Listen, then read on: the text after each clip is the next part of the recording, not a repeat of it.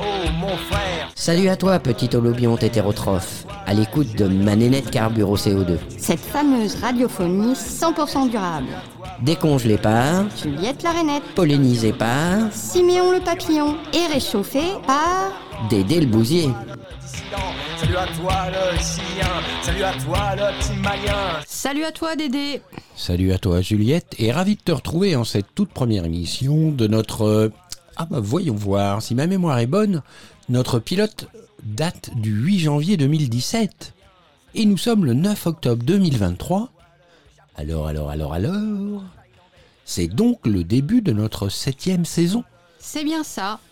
Et serait-ce l'âge de raison qui sonne à la porte? Oh bah ça c'est ce que nous découvrirons rétrospectivement à la fin de cette saison. Mais pour le moment, je voudrais reprendre notre bonne vieille habitude de la saison passée et lancer une adresse en guise de salut à toi à l'une de nos figures majeures de notre culture de classe sociale écologique. Un personnage haut en couleur, empreint de l'émouvance des choses. Tu sais Juliette, cette émotion procurée par l'écoulement du temps et par le mouvement dans l'espace un citoyen du monde avant tout le monde, le pionnier de la géographie sociale, de la géopolitique et de l'écologie. Mais aussi théoricien et militant anarchiste, pédagogue inspiré, styliste admiré, partisan de l'union libre, naturiste et végétarien. Vois-tu de qui je veux dire? N'était-ce pas aussi un géant de la pensée comme de l'action? Avec un œil clair, une plume torrentielle, dotée d'une rectitude scientifique alliée à une intrépidité d'aventurier qui lui ont fait découvrir et transmettre les beautés et les réalités de presque tous les territoires de la planète. Ouh, je crois que tu as mis le doigt dessus et en effet, une production torrentielle. Pas moins de 19 volumes pour une géographie universelle. Donc, tu nous présentes Élisée Reclus, cet ardent défenseur de l'égalité et du progrès humain. Oui, c'est bien de lui dont il s'agit. Un communiste libertaire précurseur en son temps, et bien oublié d'une autre, qui a bien des leçons à nous donner, et pas seulement que de géographie. Si mon petit auriculaire est bien informé, je crois d'ailleurs qu'il va nous accompagner un petit bout de temps d'ailleurs. Ouais, je confirme qu'il est bien informé ton petit doigt, et bien indiscret. Mais nous verrons cela tout à l'heure. Revenons en 1851. Et alors qu'Élysée étudie à Berlin, il a alors 21 ans, il rencontre Karl Ritter, l'un des deux créateurs avec Alexandre von Humboldt de la géographie moderne. Cela plus un talent naturel pour la géographie totale, géographie totale voulant dire des sentiments à la géopolitique. Donc, cela plus son talent naturel pour cette géographie totale fera de lui le premier rénovateur de la géographie en France. Je rappelle là, par exemple, la publication de la Nouvelle Géographie, 19 volumes, publiés par Hachette entre 1875 et 1893, et qui assurera à Reclus une gloire mondiale. Je précise qu'Élisée Reclus est né en 1830 à Saint-Foy-la-Grande, en Gironde. Et c'est l'époque des diligences, des voiliers, de la poste aux lettres, du télégraphe optique et des aérostats. Lorsqu'il meurt, en 1905, sont apparus chemin de fer, paquebot à vapeur et à hélice, l'automobile et l'avion, le télégraphe transcontinental, le téléphone urbain et la radio, la presse à grand tirage et les grandes maisons d'édition. Le tourisme n'est pas encore de masse, mais il prend son essor, et les explorateurs sillonnent le globe. Dès 1858, Hachette recrute donc le jeune Élysée pour travailler au populaire guide Johann, qui deviendront les futurs guides bleus en 1919. Polyglotte, il parle le latin, l'allemand, l'anglais, l'espagnol, l'italien, le portugais, le néerlandais et même le russe. Polyglotte donc, il est rapidement mis au service de l'hebdomadaire à succès Le Tour du Monde, qui recense et relate les explorations entreprises dans le monde entier. Mais Élisée est aussi lui-même un véritable globetrotter. Et oui, nous avons connaissance d'environ 175 voyages de tous ordres par reclus entre 1831 et 1905. Il a passé au moins le dixième de son temps dans divers moyens de transport, souliers de marcheurs inclus.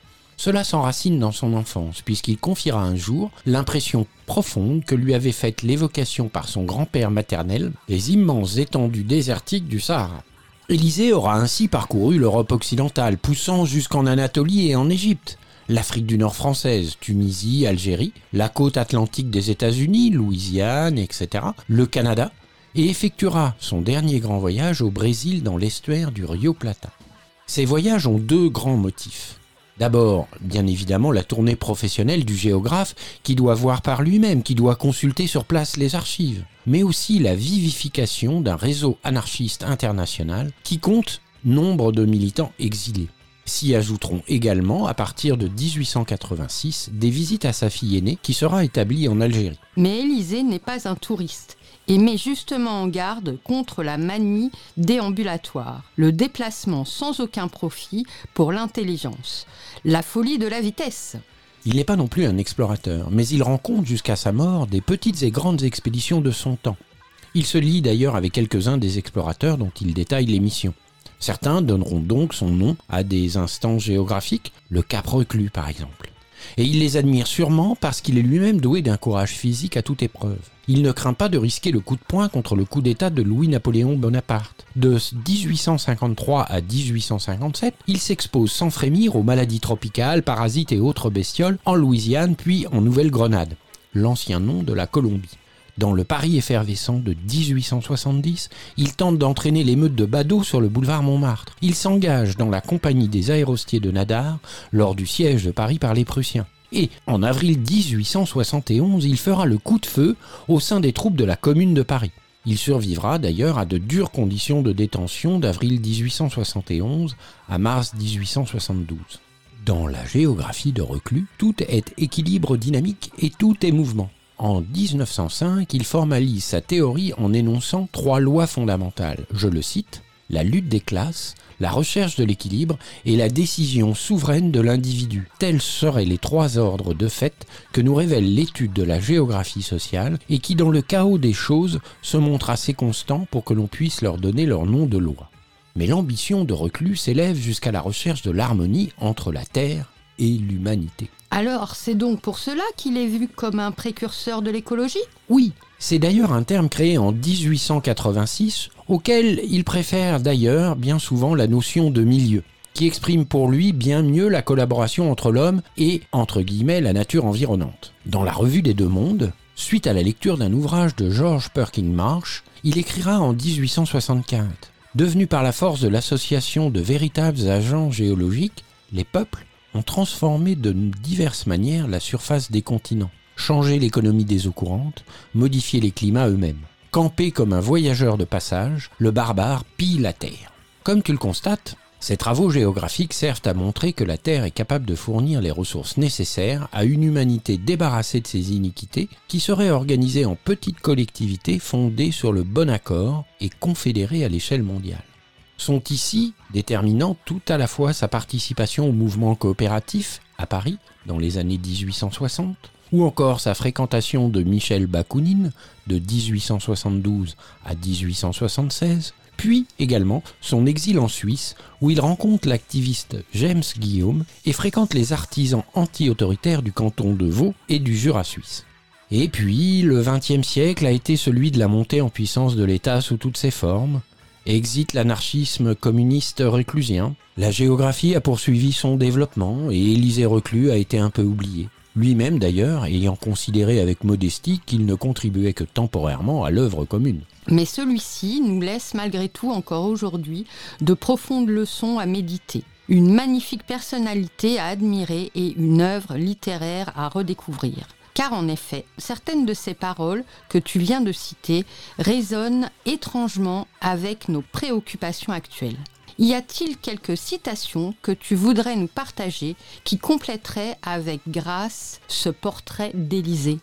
Alors oui, il y en a une bien évidemment qui est la fameuse épigramme bien connue de l'homme et la terre. Je cite L'homme et la nature prenant conscience d'elle-même. Que d'ailleurs Philippe Descola et autres acteurs des ZAD aiment à reprendre à loisir. Mais j'aime bien aussi celle-ci qui est toujours extraite de l'homme et la terre. La terre, devrait être soignée comme un grand corps, dont la respiration accomplie par les forêts se réglerait conformément à une méthode scientifique. Deux points. Elle a ses poumons que les hommes devraient respecter puisque leur propre hygiène en dépend. Waouh, merci Dédé pour ce nouveau portrait tutélaire. Ah, alors euh, j'ai juste oublié de préciser qu'Élisée Reclus s'éteint en 1905 à Torout, en Flandre occidentale.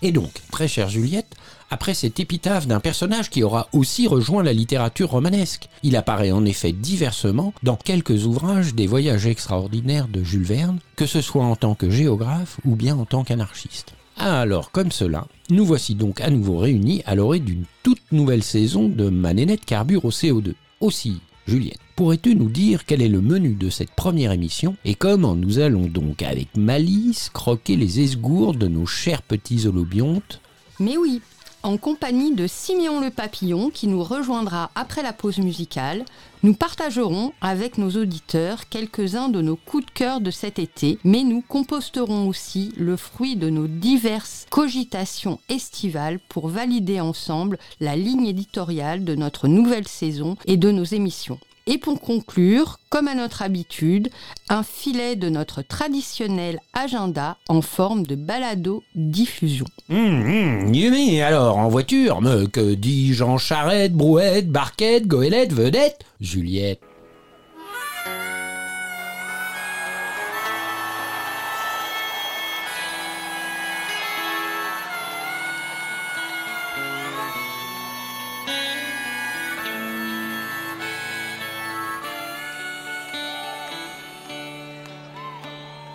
Come from down in the valley where Mister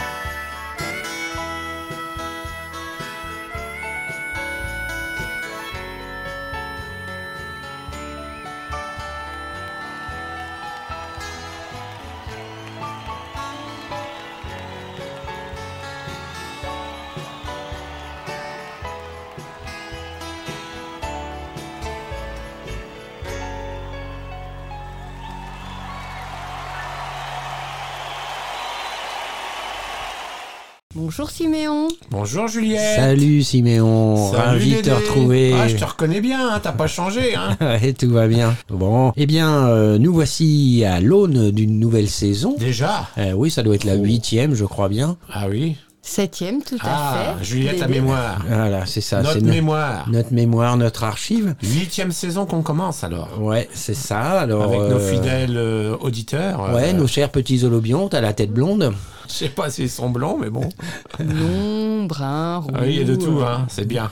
Des verts, des jaunes, des rouges.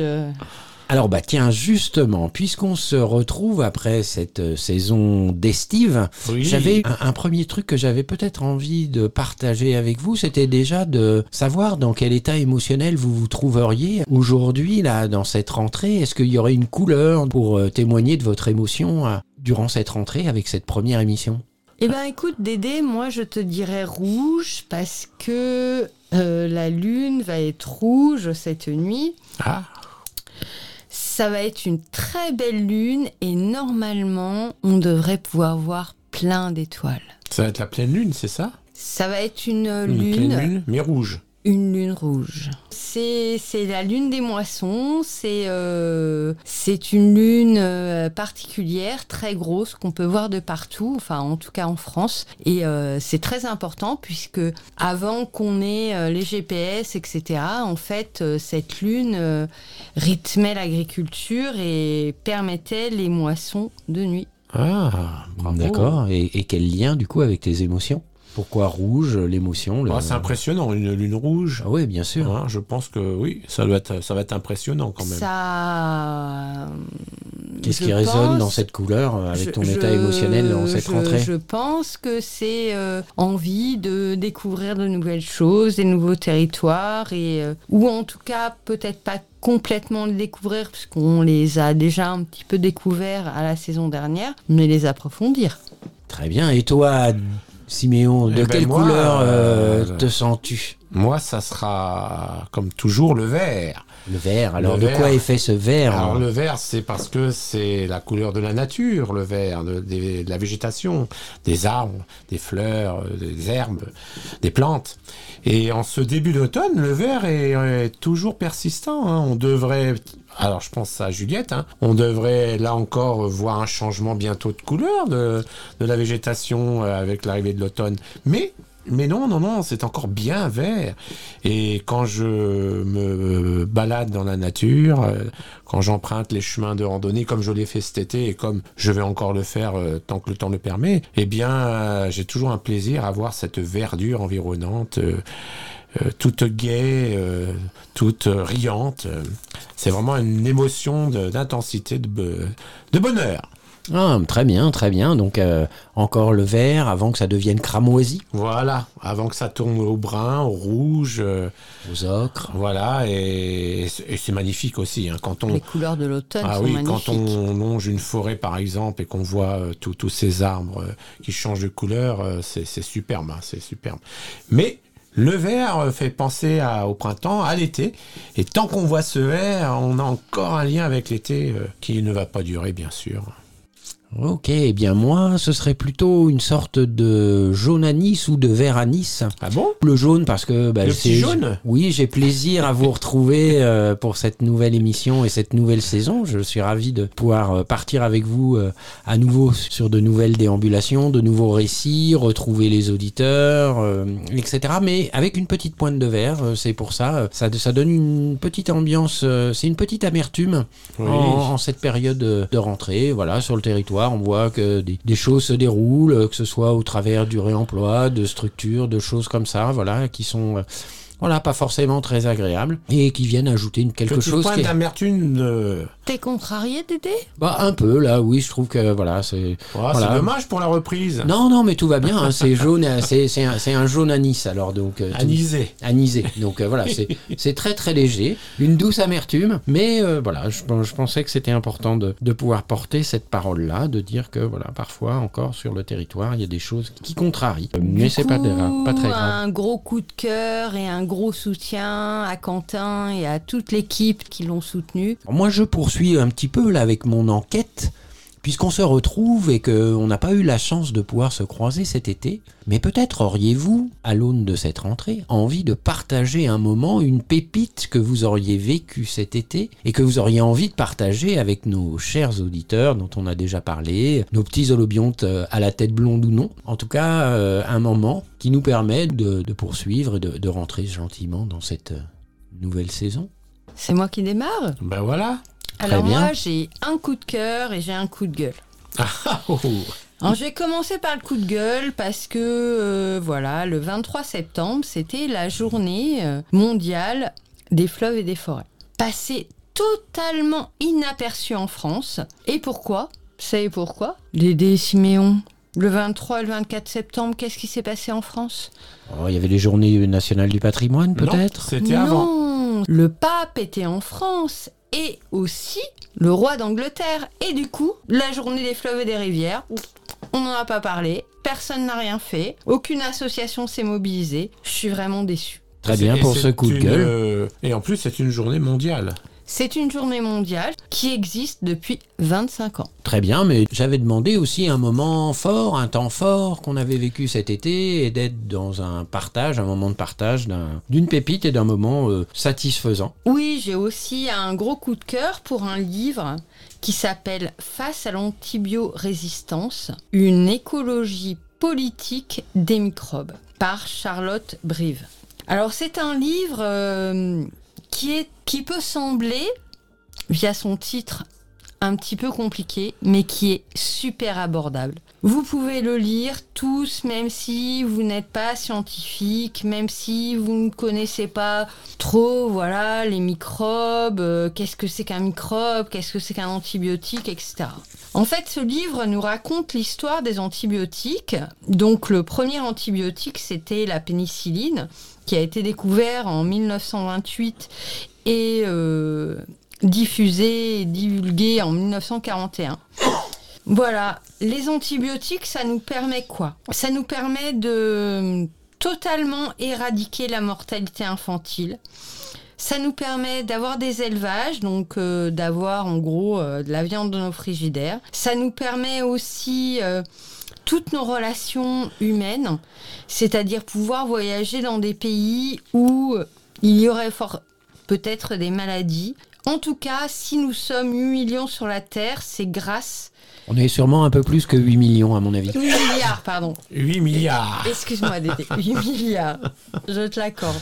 Il y a quand même un truc qui nous embête. Comment on fait? Puisque maintenant, les scientifiques nous disent que notre micro- microbiote, c'est-à-dire toutes les bactéries qui sont dans nos intestins, etc., ne réagissent plus contre les antibiotiques. Comment on fait? Et ce livre nous explique que les microphages, c'est-à-dire ces phages, les phages, ce sont des organismes qui mangent les bactéries. Ce serait peut-être la solution. Sauf que cette solution est un peu compliquée, puisqu'il faut l'adapter à tout le monde. On ne peut pas, comme on a fait avec les antibiotiques, essayer de développer des molécules, des processus qui vont faire que pour telle maladie, etc., qui ont été repris par euh, les entreprises pharmaceutiques. Et voilà, on a un médicament pour la grippe, on a un médicament pour l'angine, on a un médicament, etc. Enfin, des médicaments, des antibiotiques. Les phages, eux, s'attaquent aux bactéries qui nous agressent et dont on déploie des antibiotiques pour s'en débarrasser. Les phages, eux, mangent les bactéries, mais mangent les bactéries précises. Donc on ne peut pas développer à grande échelle cette industrie pour faire qu'on soigne tout. Le problème de... Décidément, il n'y a que des problèmes avec toi. Il n'y a jamais de solution. C'est un drôle de Ah, coup de ça cœur. Un drôle de coup de cœur. Ça va venir. Le souci, pour pas dire problème, c'est qu'en fait, on a tellement investi dans ces antibiotiques que notre corps ne réagit plus à ces antibiotiques. Et pour trouver une solution à ce problème, il y a les phages. Et ces phages, il faut qu'ils soient individualisés. Donc l'industrie des antibiotiques n'est pas en capacité de trouver des solutions viables. Ce qu'il faut savoir aussi, c'est que les antibiotiques font que nous, nous pouvons avoir un mode de vie très épanoui et qui nous permet aussi d'avoir une résistance importante. Sauf que nos modes de fonctionnement ne vont plus nous le permettre. En fait, ce livre est très éclairant.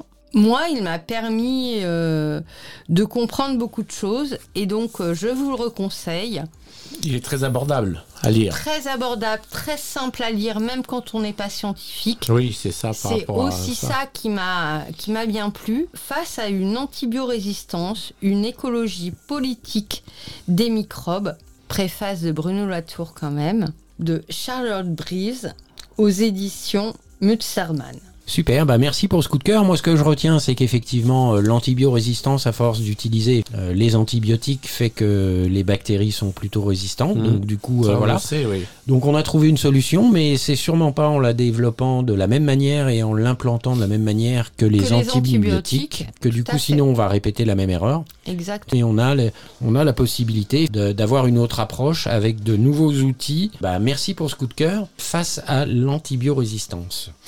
Très bien. Et toi, euh, Siméon, aurais-tu un coup de cœur que tu aurais envie de partager? Un coup de cœur estival? Estival, tout à fait. Tu introduis bien le sujet, mon cher Dédé. Effectivement, cet été, j'en ai profité pour me balader. Euh, j'ai été visiter pas mal de petits endroits, euh, pas très loin, pas forcément bien loin, hein, pas plus de pas plus de 100 km. Hein. Ouais, de toute façon, tu nous avais conseillé avant Voilà. de partir en vacances d'aller se balader. Voilà, et j'ai j'ai recherché les, les endroits un petit peu labellisés. hein.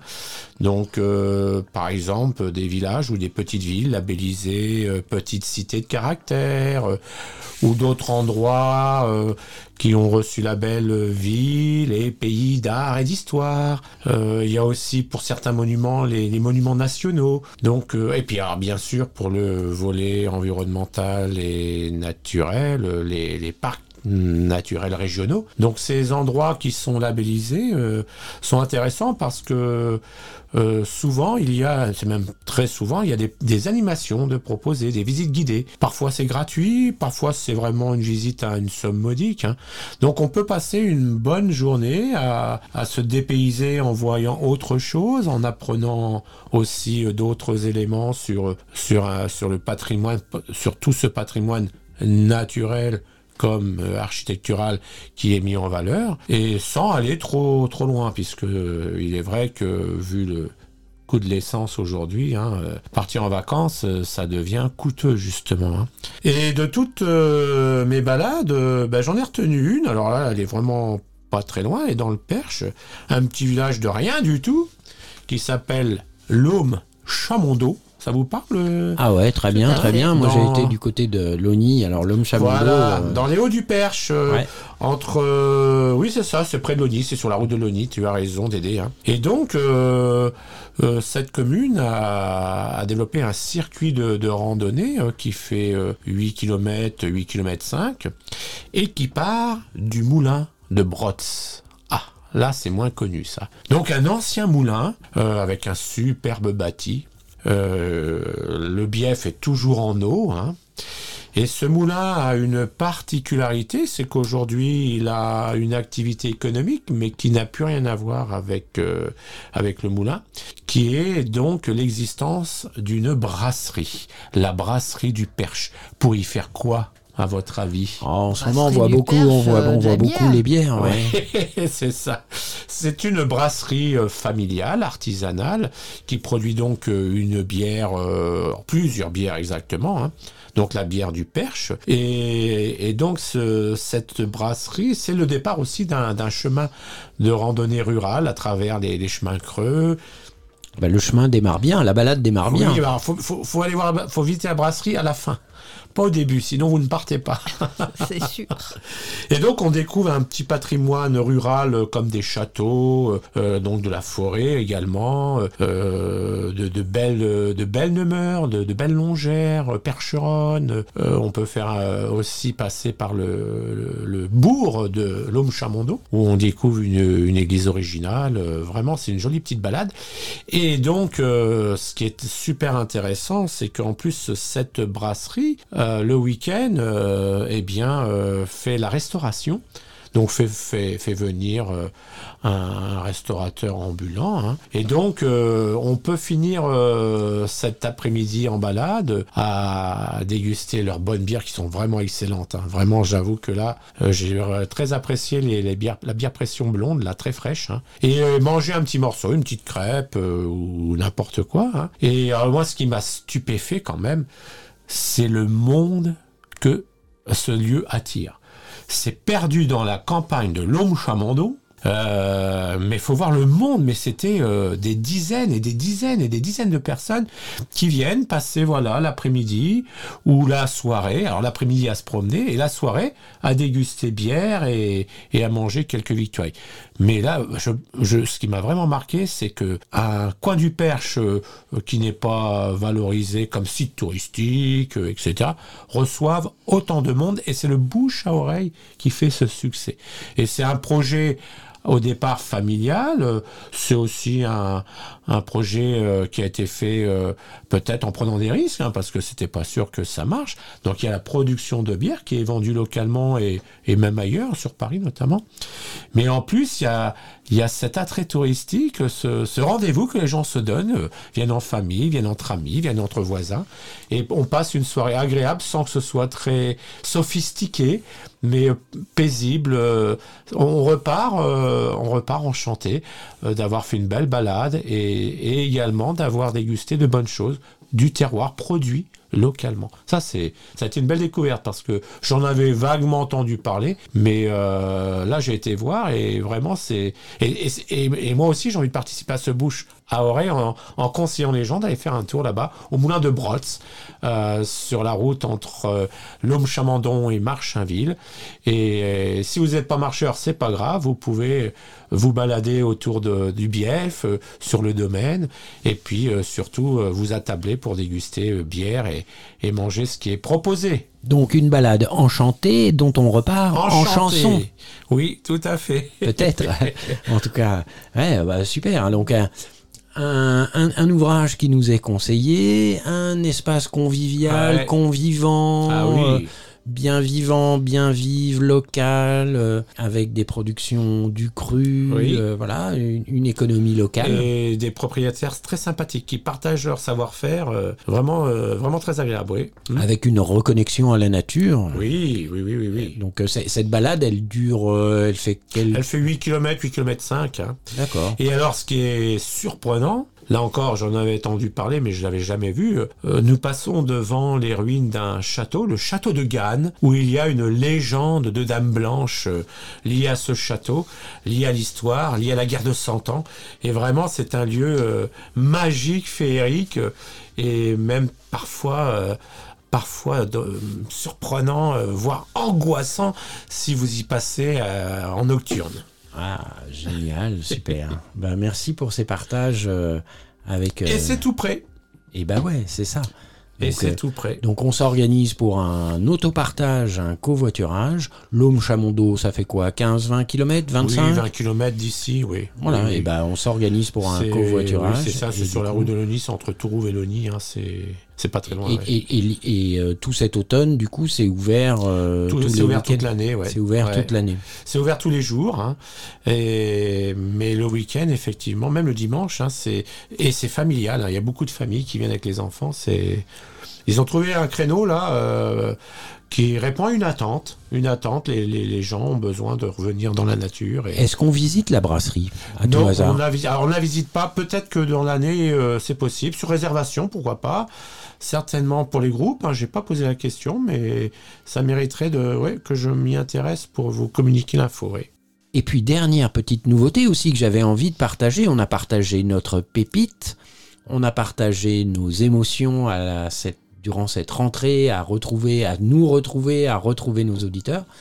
Et en fait, euh, je vous avais aussi sollicité parce que je me disais que pour cette émission, euh, on aurait pu aussi partager des morceaux de musique qu'on aime bien, puisqu'on fait régulièrement, euh, au travers de l'émission, des pauses musicales.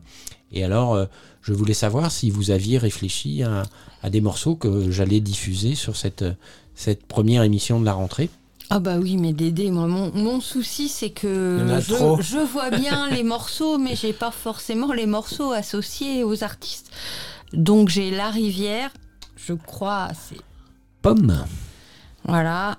Et il y a aussi au- Au-dessus des nuages, alors je sais pas si elle s'appelle comme ça, c'est une petite artiste toute jeune, blonde. euh, Aidez-moi, aidez-moi mes amis. On l'a vu en concert. Ah bah, Ah, euh, c'est la symphonie des éclairs. La symphonie des éclairs, merci, merci, merci. vous l'aviez vu Vous l'avez Et vu euh, je pense que voilà, c'est les deux morceaux qui euh, vraiment me touchent en, en ce début septembre. Et alors, toi, Siméon, le temps que je retrouve le nom de l'artiste pour la symphonie des éclairs. Alors moi, euh, j'ai envie euh, de faire un petit saut dans le temps, même un petit saut, non, que dis-je, un grand saut dans le temps, puisque j'aimerais euh, entendre euh, chez ma nénette euh, un morceau de musique baroque. Je suis un fan de musique baroque et mon compositeur préféré étant Jean-Sébastien Bach. Mais c'est un autre compositeur que j'aimerais entendre, Handel. Et donc j'aimerais entendre la sarabande, très, un morceau très très très connu, Oui, la oui, sarabande de. Handel. Alors pourquoi euh, pourquoi Handel? Parce que euh, Handel est, est né dans une ville que je connais bien, une ville allemande que je connais bien, qui est Et que tu apprécies. Et que j'apprécie, hein, de, de l'est de l'Allemagne, en Saxe-Anhalt, la ville de Halle, près de Leipzig. Et donc, euh, Handel euh, est un compositeur euh, et interprète euh, de musique baroque, et, il a composé cette sarabande mondialement connue en, en 1733. Mais ce qui m'a impressionné sur ce compositeur, c'est que Handel euh, eh bien, est allé faire carrière loin de chez lui. Il a quitté son confort euh, de Halle, il a quitté sa patrie, il a quitté même sa langue maternelle pour aller faire carrière en Angleterre. On est au, 18e siècle, hein, début euh, des années 1700, et donc ce Handel, il décide euh, d'aller jouer en Angleterre et de, se faire un nom, alors qu'il est de langue allemande, en Angleterre. Et il va devenir compositeur royal en Angleterre, donc à la cour de Londres. Et il a composé euh, des morceaux très connus comme Gloria, Alléluia du Messie, euh, etc. Et moi, ce que j'aimerais écouter, c'est la sarabande de Handel qui apporte paix et sérénité et on a l'impression de, de voler en écoutant cette superbe musique. Alors, c'est bien enregistré. J'ai noté Zao de Sagazan pour la symphonie des éclairs. Nous aurons euh, la sarabande de Handel. Et donc euh, également euh, le premier morceau, La rivière de Pomme. Donc je tâcherai de caler tout ça tout au long de notre première émission. Et toi, Dédé Oui, tu nous as pas dit ton morceau alors moi, euh, bien, vous me prenez un peu euh, au dépourvu, Ah bon Alors tu mais nous as demandé d'y réfléchir, euh, le vilain. Et donc, euh, il y, a- il y a plusieurs morceaux. J'avais pensé à la rivière de Pomme, effectivement, que j'ai déjà utilisé en fond musical l'an passé, mais on ne l'a pas écouté en, en tant que tel. Ça, c'est un morceau d'actualité, la rivière. Ouais, absolument. on peut pas y échapper. hein. non, carrément. et, euh, et je crois qu'elle va encore nous préoccuper, effectivement. Il y avait aussi un morceau de Bruce Springsteen, euh, Ah The River, euh, voilà. Bah le oui, pauvre. La rivière. Il a annulé, il a reporté tous ses concerts de 2023 pour l'année prochaine. Il Oui. avait besoin d'un peu de repos, le boss. Le Ah, boss. Absolument. En plus, il nous Oh. a sorti un album, un double album magnifique où il avait repris euh, des standards euh, soul cette année, etc. Ah, donc, euh, donc voilà, un petit, un petit clin d'œil. Donc on retrouvera certainement ces, ces petits morceaux-là. euh, Super. voilà. C'est bien pour commencer, hein Très bien, Bonne je pense. En tout cas, merci d'avoir joué le jeu et de, et de vous présenter toujours plus avant à, à- à nos charmants auditeurs. Je vous propose qu'on fasse une petite pause musicale et on se retrouve bah, pour présenter notre nouvelle saison à nos amis auditeurs. Parce Ah que oui. c'est aussi pour ça qu'on est là Oui. et que eux nous ont rejoints aussi à l'écoute. À tout de suite.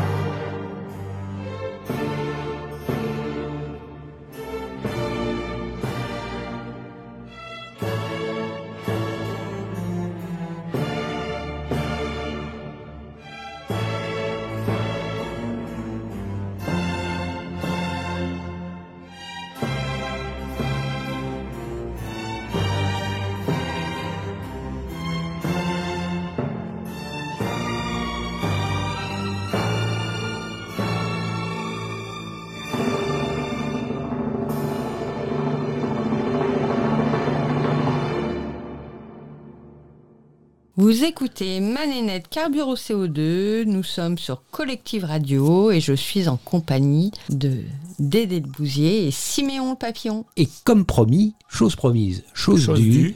nous voici arrivés au moment de présentation de cette nouvelle saison. Et qu'est-ce que vous avez pu concocter dans vos chaudrons magiques?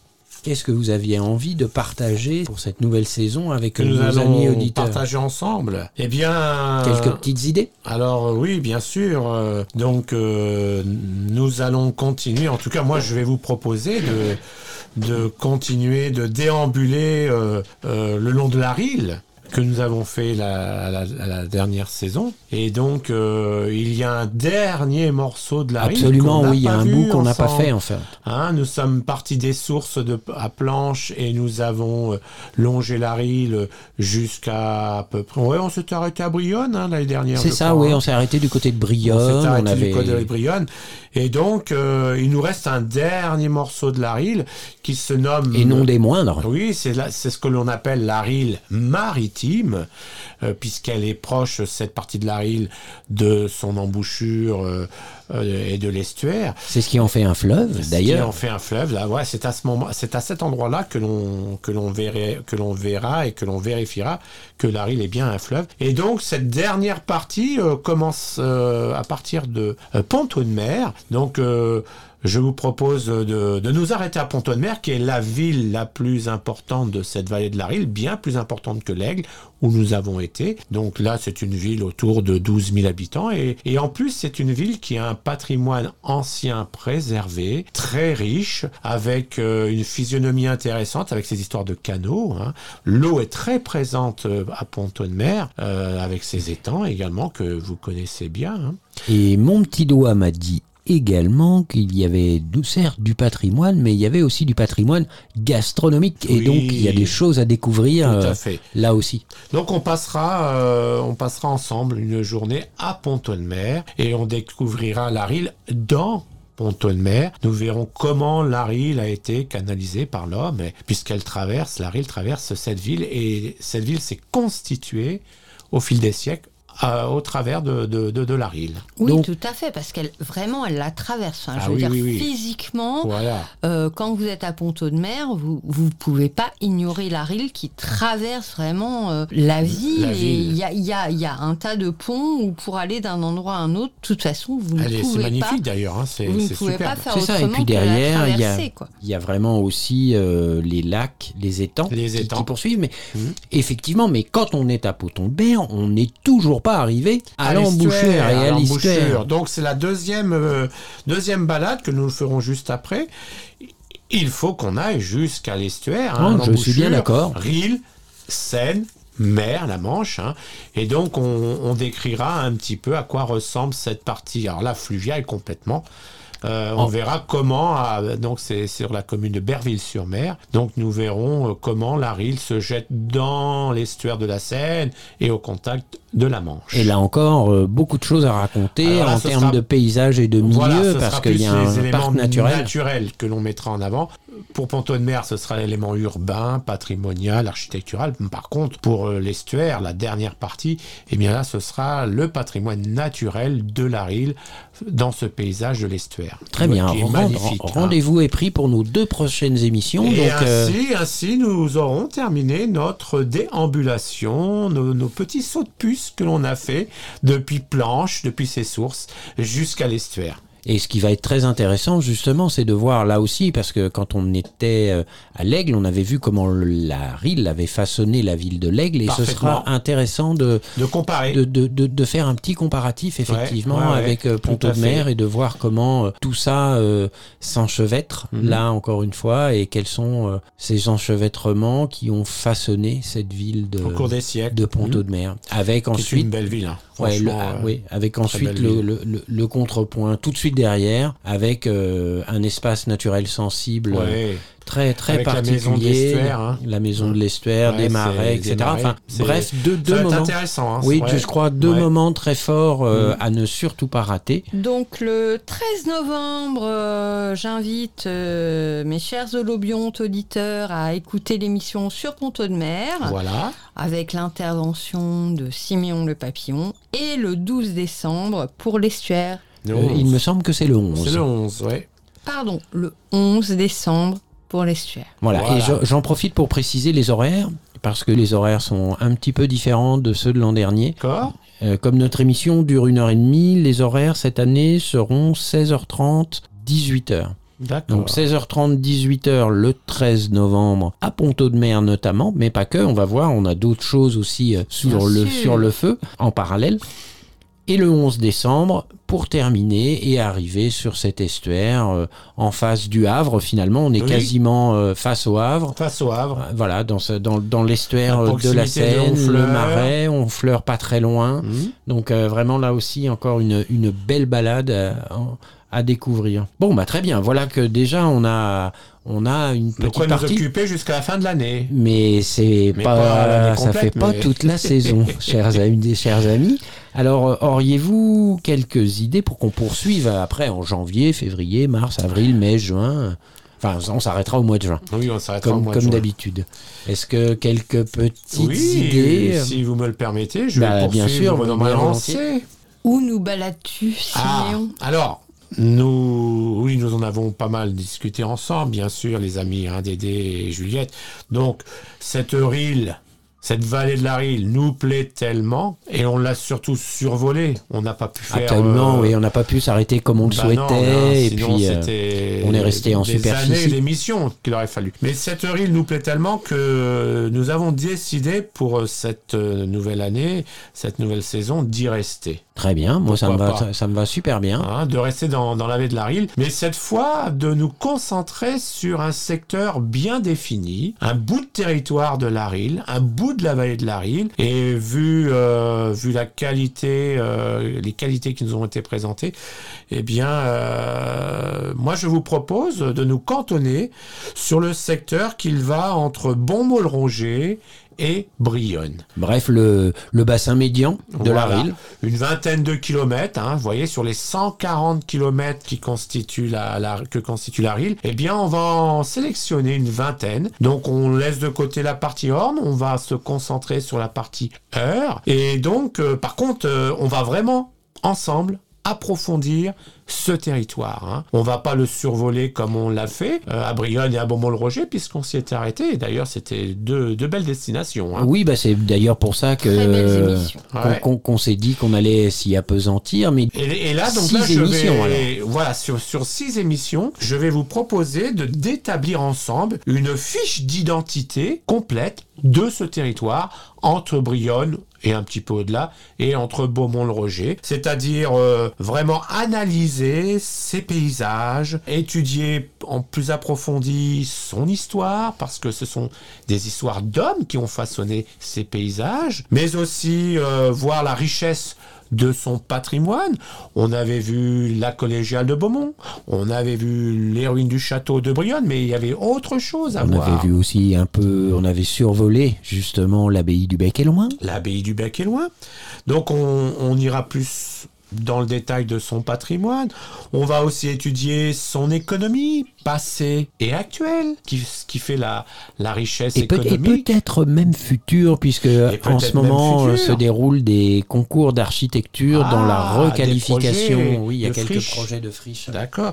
Nous verrons aussi sa gouvernance de ce territoire. Comment ce territoire se gouverne. hein? Nous Surtout verrons- qu'on avait abordé avec le syndicat de bassin de la Rille médiane une façon très particulière d'avoir la gestion des risques, des inondations. euh, Ah, voilà, une approche très citoyenne. La gestion des berges aussi. Oui, ça va être très intéressant. La- tout la ça, hein. continuité Et ça sera du écologique. concret en plus. hein. Absolument. Nous verrons sa vie culturelle et associative. Euh, nous, nous nous intéresserons à son, ce qui me touche beaucoup, ce qui m'intéresse beaucoup aussi, son réseau de chemins de randonnée. Tiens donc. Hein et puis nous verrons aussi le, le panel de loisirs qui est proposé sur ce petit bout de territoire. Donc je, je vous propose d'établir, c'est- le terme que je, viens d'employer, mais je pense qu'il est, il est très caractéristique, d'établir une fiche d'identité humaine, économique, culturelle de ce territoire d'une vingtaine de kilomètres le long de cette île entre Bonmont-le-Roger et Brionne. Qu'est-ce que vous en pensez, les amis? Eh ben moi, je suis avide de- d'ores et déjà de, de, de pouvoir arpenter avec toi euh, cette, cette partie du bassin versant, effectivement, et de la découvrir. euh, Sur Voilà. six thèmes, six Sur- émissions. Ah bah Donc parfait. il y aura six thèmes. Bon. six thèmes, euh, thémat- oui, six thèmes qui nous permettront de, de, voilà, de nous concentrer sur euh, voilà, quelques kilomètres. hein. mais, et, et puis aussi de rencontrer des, des habitants, des acteurs, des intervenants, des passionnés, des amoureux de, de la Rille. hein. C'est aussi le but. hein. Absolument, c'est ce que j'allais j'allais y venir et, et l'idée euh, au travers de cette proposition, elle est effectivement aussi d'aller à la rencontre de ces autochtones de ce territoire, de qu'ils nous partagent, si possible, autant que faire se peut, leur vie sur ce territoire, Oui, tout à fait. que ce soit leur vie associative, la, la tiers-vie, le- on parle de tiers-lieu, on pourrait parler Oui. de tiers-vie, euh, voilà, leur lien aussi avec euh, cette histoire longue, riche, dense, Oui. euh, avec le patrimoine, qu'il soit naturel ou bâti. Et voilà, donc euh, oui, c'est, je trouve que c'est une belle gageure. Elle vous et, plaît, euh, cette région, ouais. Beaumont, Brionne ah, ah, bah Hein oui, c'est luxuriant, c'est envoûtant. on- on- voilà, on, on parcourt les âges. euh, J'évoquais le bec et loin. Oui, et d'ailleurs, le bec et loin se trouve dans ce, ce secteur. euh, a- ab- Donc on y absolument. retournera. Donc, 4 euh, km de Brionne. Ah ouais, Donc, on, euh, il y aura une émission qu'on reconsacrait au bec et loin. hein. Bon, bah alors, on c'est verra vendu. d'autres aspects du bec et loin. hein. Allez, ouais. c'est vendu. Ça, c'est vendu. Bon, Donc, euh, on a noté 13 novembre, 11 décembre, on finit la balade. on ça, finit notre déambulation. ça voilà, nous permet d'avoir, ça nous permettra d'avoir l'identité de Une la vision rille dans sa globale Et puis derrière, on enchaîne sur la- le bassin médian, Ouais. Brionne, bassin Beaumont. médian. Moi, j'en profite aussi. Donc euh, ça, on a vendu. Ça, c'est ça va être le cœur euh, battant de, De terrain, de terrain Mhm. de des émissions. des émissions. Mais je voulais aussi euh, dire qu'on allait continuer un peu sur notre rythme et l'idée de travailler autour de cette conscience de classe écologique. Et quand je dis ça, c'est peut-être des bien grands mots, mais l'idée c'est qu'on soit toujours plus terra naissant. Donc qu'on se sente de plus en plus concerné avec nos milieux de vie et de comment on vit sur nos milieux de vie. Et pour ça, bah, on a déjà recommencé. Tout à l'heure, j'ai parlé d'Élysée Reclus.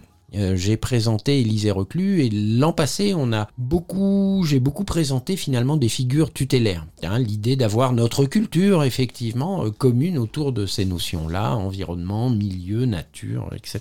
Et c'est important. On connaît bien Karl Marx, on connaît bien Hegel, on connaît Kant, on, on connaît plein de choses comme ça de notre patrimoine, du Guesclin, euh, mais on est un peu plus sec euh, sur euh, nos figures tutélaires qui nous accompagnent, Humboldt euh, ou Rachel Carson qu'on a présenté l'an dernier, ou les mouvements écoféministes, etc. Donc cette année, on va poursuivre ça sur ces 5-10 minutes qui démarrent l'émission après cette saluée. On va continuer à présenter. Tout à l'heure, j'ai présenté Élisée Reclus. Et nouveauté, j'avais envie, puisque on a validé le fait de poursuivre notre déambulation plus approfondie sur la Rille, la rivière, et tout à l'heure... Le euh, fleuve. le fleuve. Et tout à l'heure, j'ai parlé de Élisée Reclus et c'était pas totalement innocent, puisque je vais nous proposer une nouvelle chronique sous l'égide justement d'Élisée Reclus, qui nous a écrit un, un manuel, un roman. euh, C'est parce qu'il était effectivement géographe et qu'il a une plume extraordinaire. Il a écrit l'histoire d'un ruisseau. Et je vous propose durant toute cette saison que l'on y consacre euh, 15-20 minutes, un petit quart d'heure de lecture à la découverte et on va se plonger dans ce, Dans cet ouvrage. dans cet ouvrage. Voilà, d'essayer d'en faire une lecture euh, plutôt sympathique, euh, animée et qui nous permet de, de découvrir l'histoire d'un ruisseau et de venir en complément de ce que on a validé là, de, de découvrir euh, la rive Oui, plus en profondeur. euh, sa, sa description du ruisseau, c'est un ruisseau classique, typique, C'est ça, il, a, il aborde dans un- lequel, dans lequel la, la Rille peut s'inscrire pleinement, hein, ça, d'après les, absolument. les, les phases qu'il a, qu'il a décrites. euh, Il y a une vingtaine de chapitres avec Ouais, différentes phases. Alors effectivement, toutes les ça phases ne s'adapte à correspondent n'importe quel cours d'eau, tel que la Rille. Absolument. Donc, euh, je propose que on travaille euh, c'est- c'est- ce, ce moment-là à proposer aux auditeurs la découverte d'un ouvrage un peu particulier. Du qui- 19e. Du 19e. Mais d'actualité. D'actualité, Élisée Reclus, Histoire d'un ruisseau. Ça, ce sera euh, Mhm. une proposition un petit ouais. peu nouvelle. Ça s'inscrit pleinement dans, dans notre thème. Ah bah carrément. Donc, je sais pas si vous en êtes d'accord. Ouais. Ben, on valide et puis il y, a, il y aura toujours l'agenda avec euh, nos coups de cœur, euh, nos coups de gueule des fois aussi.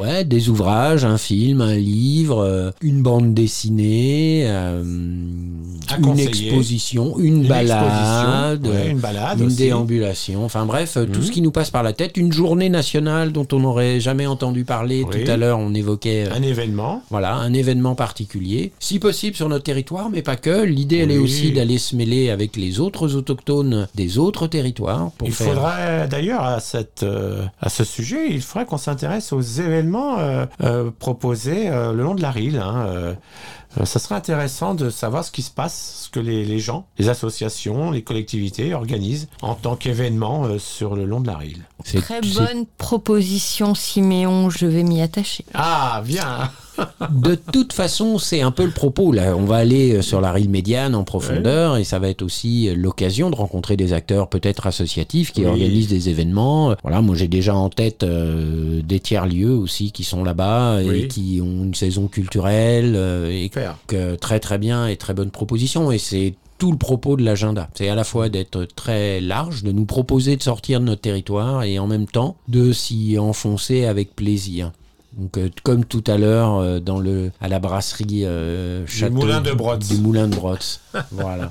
Que, bah voilà, que voilà un programme euh, Très riche, très, très- riche. fort fort très chargé. captivant, très Est-ce- motivant. Ouais, est-ce que nous aurions d'autres euh, d'autres choses? Mais je crois que Ça vient à la tête, hein, Ouais, avec le temps. ouais, carrément. Et puis euh, c'est une Les idées. C'est déjà, c'est une bonne, euh, une bonne ossature. Hein, Ouais. Alors si je récapitule, un temps euh, de présentation d'une figure un peu tutélaire euh, qui nous permet de- d'être toujours plus sensible à notre culture euh, environnementale, mésologique, etc. Avec la présentation de, donc de, de personnes euh, voilà, marquantes. Alors elles peuvent être contemporaines hein, aussi, Ou- pas ou que pas. pa- pa- ou pas. Mhm. Donc euh, voilà, Élisée Reclus, 19e, Ah oui. mais on parlera peut-être de Humboldt, 17e, 18e siècle. Très Comme on- important pour l'Allemagne. Ouais, comme on Notamment. parlera très certainement aussi d'acteurs contemporains, on l'a déjà fait avec Mhm. euh, Rachel Carson, euh, 1950, voilà, et Bruno peut-être même Latour. Bruno euh, Latour, euh, En fait, c'est le bonjour à toi. qui nous permet alors de tendre euh, la main et l'oreille à, à des personnes qui nous parlent et qui nous racontent. Qui ont réfléchi et sur qui ont ces réfléchi sujets sur qui- ces sujets. Alors ça, c'est pre- le premier temps. Deuxième temps, effectivement, on va être... euh, voilà, on, on continue à arpenter cette île pour finir d'abord le parcours qu'on a entrepris euh, bah, en octobre-novembre dernier. Voilà. Il y on avait an. pris notre baluchon il y a un an, on le parachève et on le termine là euh, en décembre avec euh, l'estuaire. Et puis derrière, voilà, on va aller crapahuter euh, et défricher plus en Profondeur. voilà, ce bassin médian qui nous a bien séduit effectivement Oui, à, tous, à hein, plein de, trois. hein. à plein de niveaux, On a eu le même euh, coup de cœur. hein. Ouais. Voilà, cette, cette luxuriance, cette richesse aussi, et puis richesse aussi euh, humaine Humaine. qu'on a, qu'on a Oui. pu croiser donc, et qu'on qu'on a envie d'aller là aussi euh, découvrir plus avant. Et puis euh, la découverte d'un ouvrage tout au long de l'année, l'histoire d'un ruisseau proposé par euh, Élisée Reclus en forme de lecture, conte, balade, on verra comment finalement on pourra L'appréhender. l'appréhender Ouais, ouais. en espérant que ça vous donne envie. Et puis, euh, on garde toujours effectivement notre agenda qui nous permet de, de vous donner à voir, chers petits holobiontes, euh, et vous proposer des déambulations, vous aussi, à, à partager en famille, à aller à la découverte. Et, et voilà, Super. super. Ah oui. Merci Dédé. Eh ben de rien, c'est moi qui vous remercie. Et donc, Merci Siméon. Ben, Merci beaucoup à vous on aussi. se dit euh, Au mois prochain. la prochaine déambulation, on Oui. part sur euh, Ponton de mer. Ponto de mer. Donc Voilà. euh, je suis ravie de partir en balade avec vous, euh, toi Siméon et toi Dédé. le Merci. 13 novembre à 16h30. Rendez-vous le 13 novembre à 16h30. Sur Collective Radio. Merci à tous. Merci, à À bientôt. bientôt. Au revoir.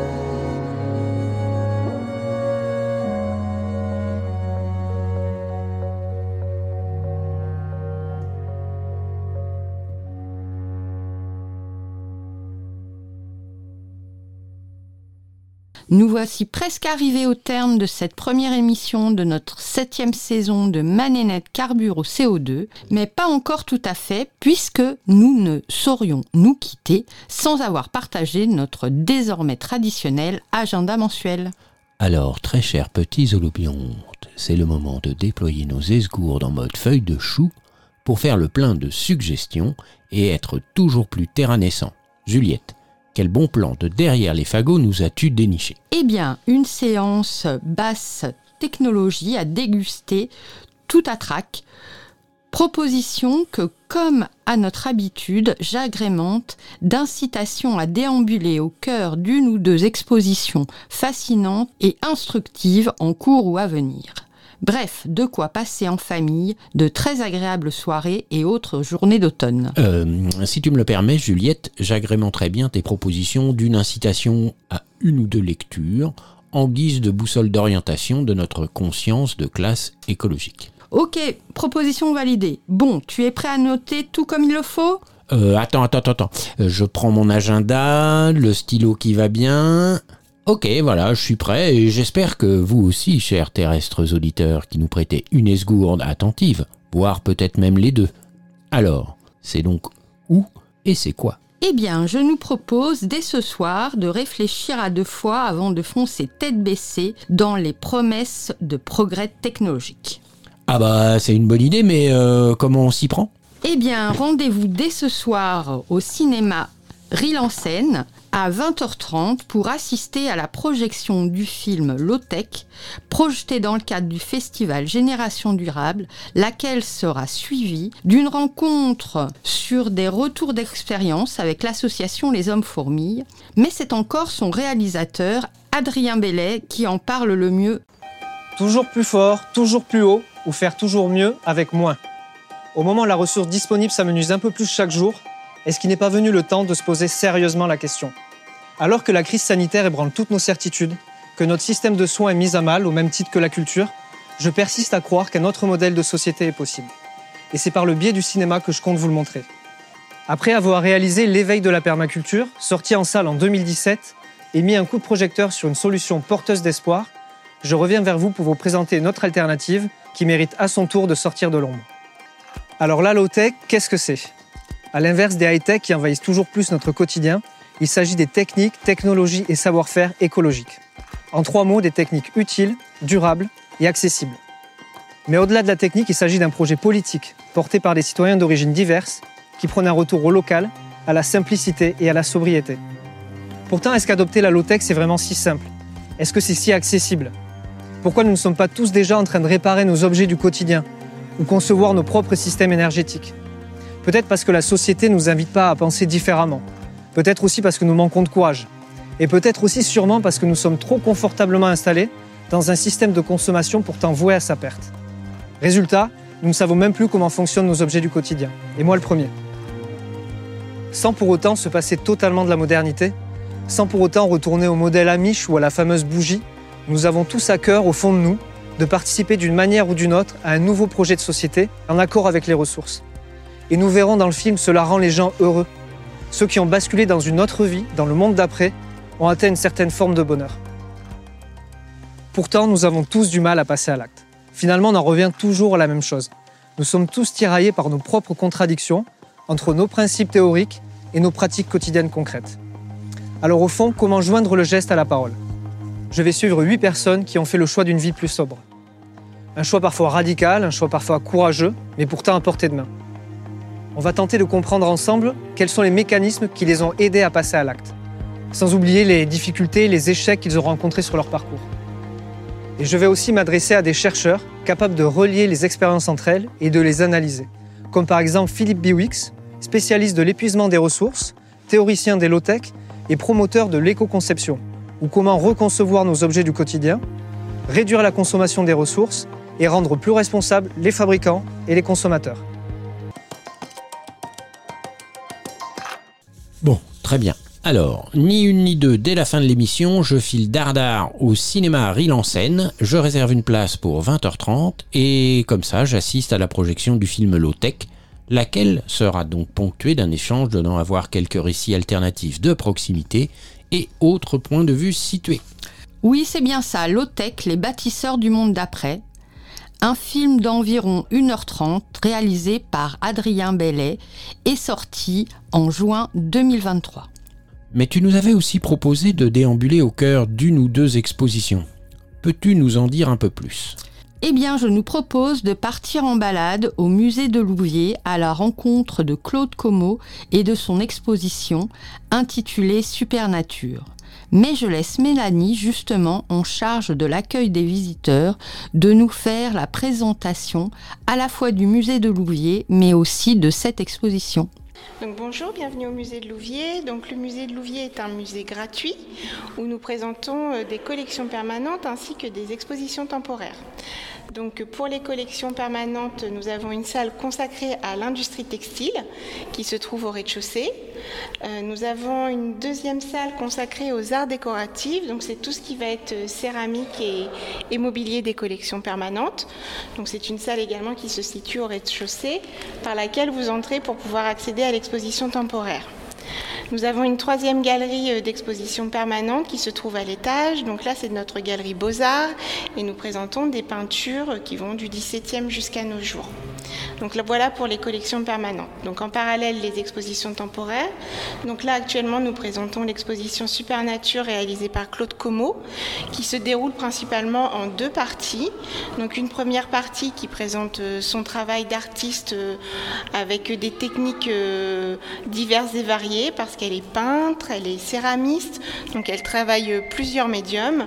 Et du coup, euh, voilà, on présente un panel de ce travail-là qu'elle a réalisé depuis euh, ses débuts d'artiste. Et dans la deuxième partie de l'exposition, on présente son travail de tufting ou touffetage, qui est une technique de tissage qui à l'origine était euh, utilisée pour confectionner des tapis. Donc c'est une technique assez serrée. Euh, c'est une sorte de projection de laine sur une toile tendue, sur des grands formats. Euh, elle travaille dans son atelier à Marseille et donc ces toiles font euh, 2 mètres sur 3 environ et du coup elle projette son choix de laine. Elle travaille avec différentes textures. Euh, voilà. Donc elle a réalisé une, installation en fait complète dans une des salles du musée à partir uniquement de cette technique.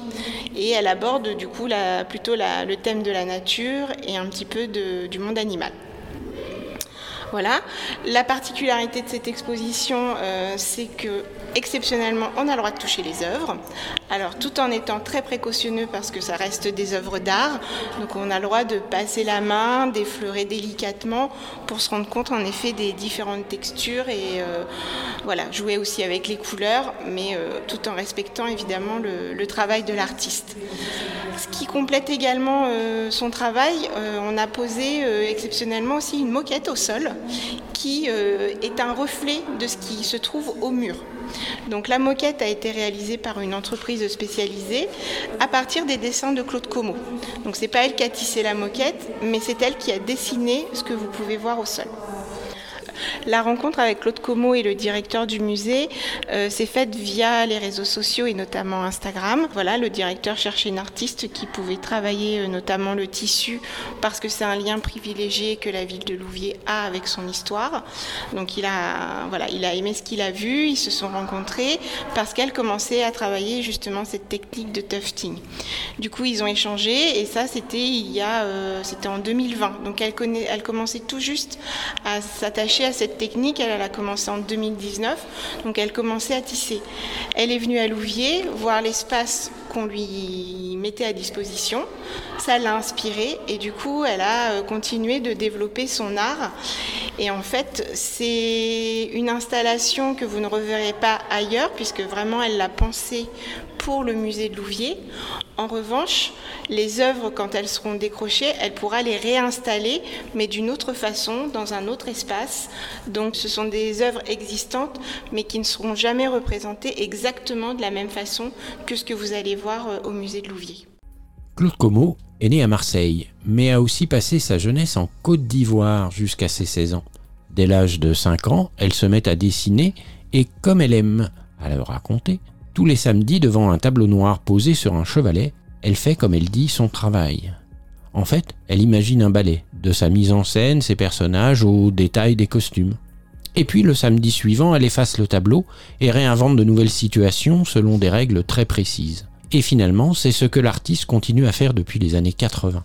Elle fabrique de nouveaux mondes à partir d'images récoltées à la fois dans ses souvenirs, ses sensations, mais aussi une histoire de l'art qu'elle continue d'explorer.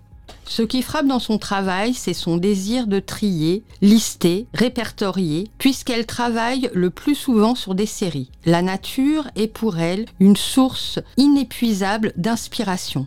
L'humain, l'animal, le végétal, la vie, la mort sont au cœur de son œuvre.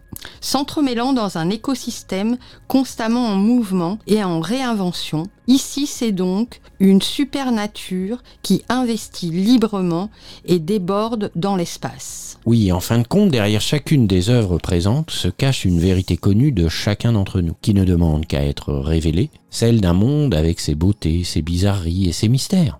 À l'image des collectionneurs du XVIe siècle qui épinglaient l'univers pour en révéler sa singularité, Claude Como nous propose sa vision sérielle du monde où la réalité tutoie le fabuleux.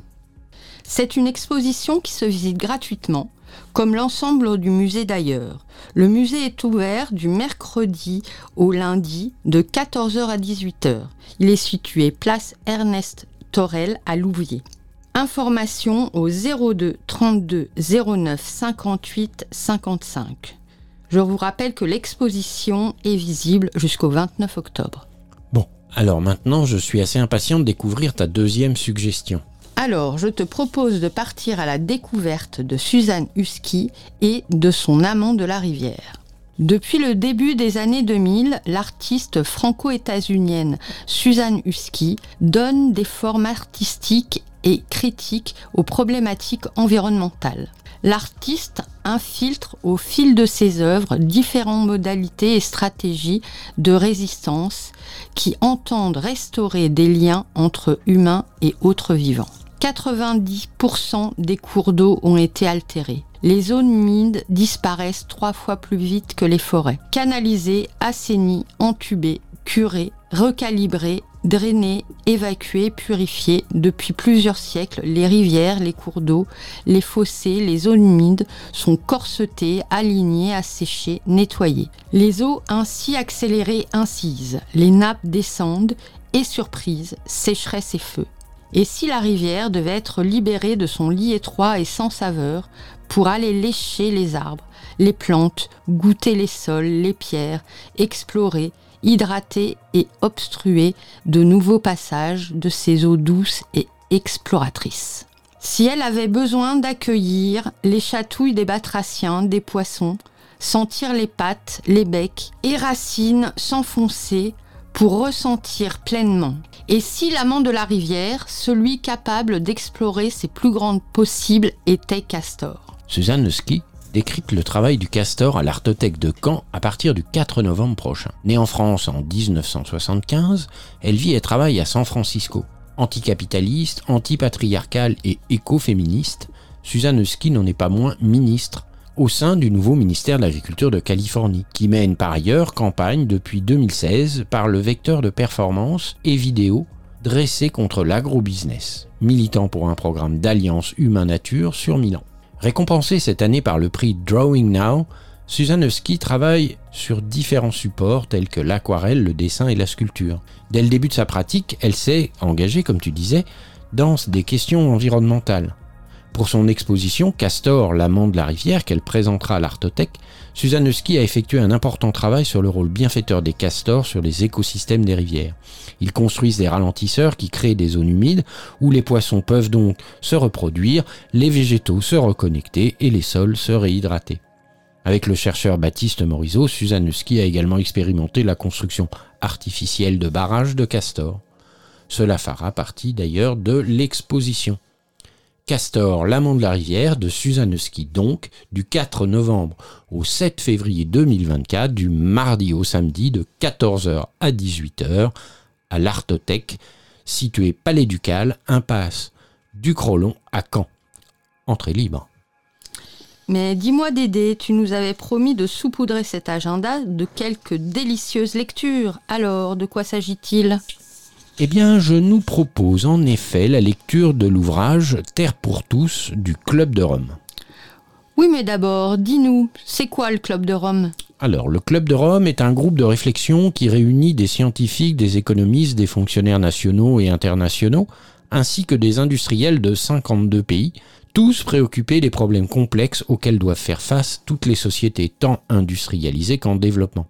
Il s'est réuni pour la première fois en avril 1968 et cette organisation acquiert une notoriété mondiale à l'occasion de la publication du rapport en 72 intitulé Les limites à la croissance, lequel constitue la première étude importante mettant en exergue les dangers pour l'environnement et donc pour l'humanité de la croissance économique et démographique que connaît alors le monde.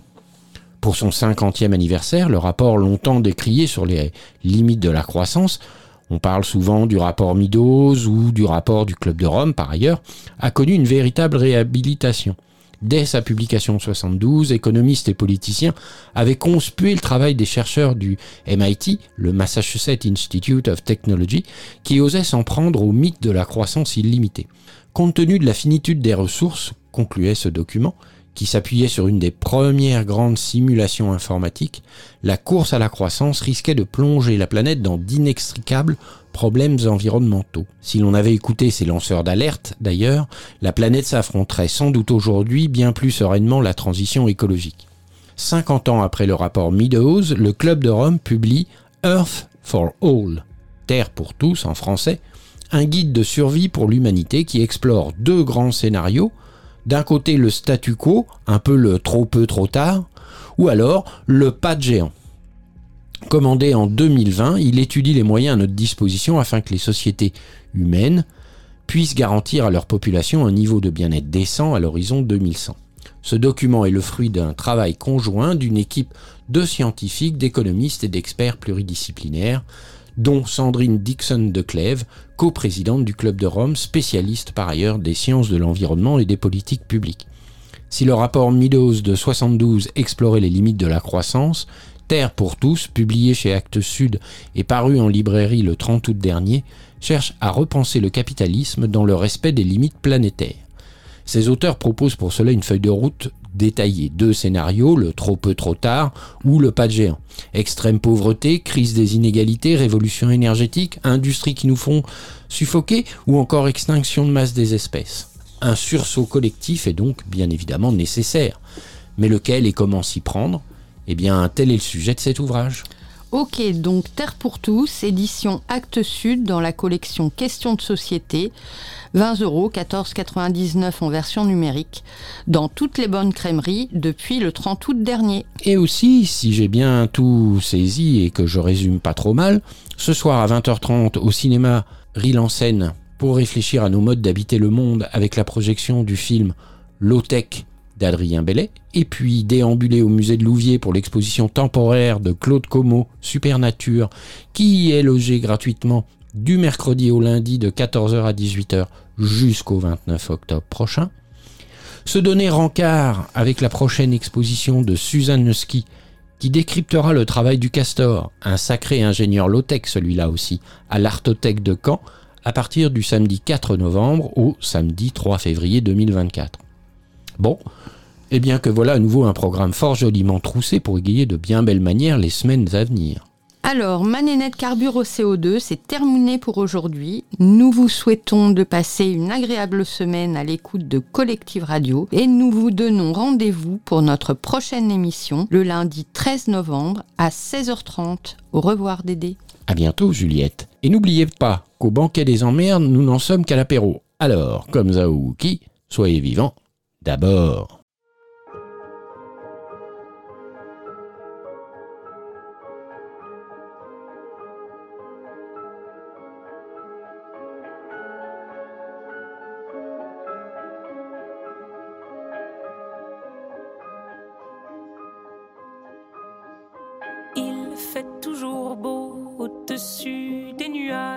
Si j'étais un oiseau, j'irais danser sous l'orage, je traverserais les nuages comme le fait la lumière, j'écouterais sous la pluie la symphonie des éclairs. Dès sa plus tendre enfance, elle ne savait pas parler autrement qu'en criant tout bas. Pas faute d'essayer de les retenir, s'écrier ces larmes qui les faisaient tant. Il fait toujours beau au-dessus des nuages, mais moi si j'étais un oiseau, j'irais danser sous l'orage, je traverserais les nuages comme le fait la lumière, j'écouterais sous la pluie la symphonie des éclairs. Grandissant, rien ne s'est calmé. Petite tempête s'est trouvée. Des raisons de pleuvoir autant. Qui pourrait l'aimer franchement Personne n'aimerait se retrouver. Au cœur d'une tempête avouée, il y a des raisons de pleurer. Elle a ses raisons, mais il fait toujours beau au-dessus des nuages. Mais moi, si j'étais un oiseau, j'irais danser sous l'orage. Je traverserais les nuages le fait lumière. J'écouterai sous la pluie la symphonie des éclairs.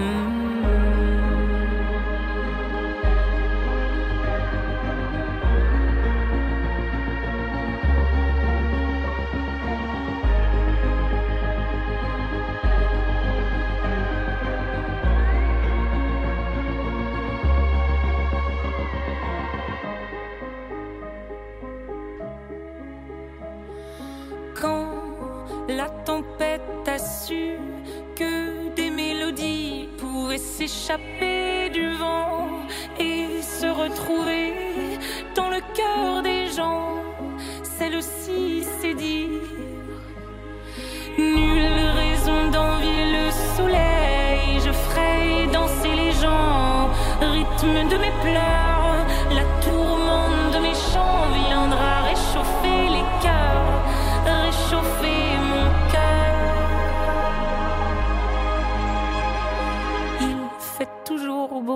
au-dessus des nuages, mais moi je suis de ces oiseaux qui nous font danser sous l'orage. Je traverserai tous les nuages pour trouver la lumière en chantant sous la pluie la symphonie des éclairs.